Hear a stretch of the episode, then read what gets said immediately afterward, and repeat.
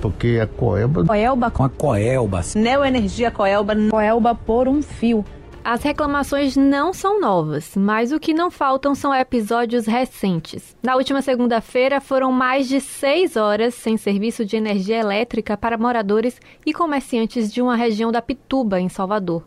Um caminhão de pouco mais de 3 metros bateu em um emaranhado de fios de um dos 4 milhões de postes da Coelba. Para o início de semana, a confusão foi grande. O perigo nem se fala, houve fogo, barulho de explosão e curto-circuito em várias redes. Ouvi?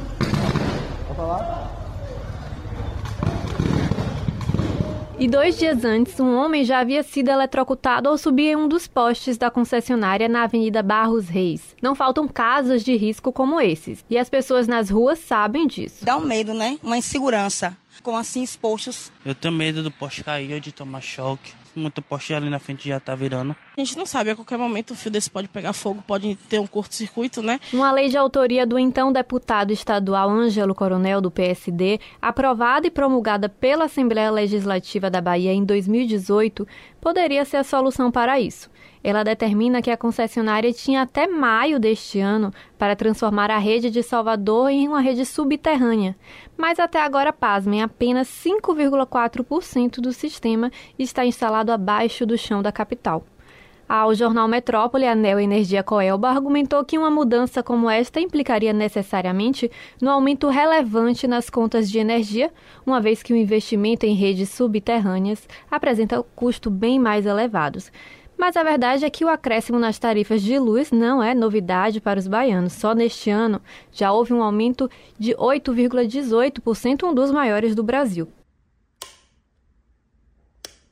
Enquanto isso, a Coelba segue empenhada para renovar a concessão, que chega ao fim em 2027. No ano que vem, faltando apenas três anos para o prazo final, a concessionária pode pedir a renovação por mais 30 anos, sem uma nova licitação ou concorrência. O problema para a instituição e talvez a solução para a população é que deputados passaram a acompanhar a possível renovação e os serviços prestados até aqui.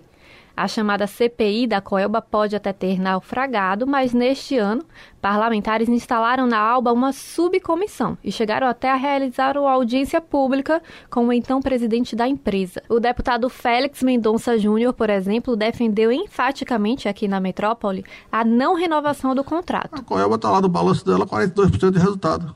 Presta um bom serviço, aí chega vai renovar esse contrato só simplesmente na assinatura simples teria que fazer uma nova licitação para ter uma nova concorrência. A estratégia de melhorar a relação com os parlamentares e de cada 15 dias enviar um representante à Alba parece não estar dando certo.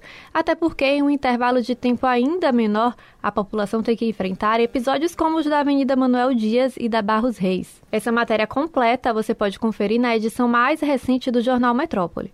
Mariana Bamberg para a Rádio Metrópole.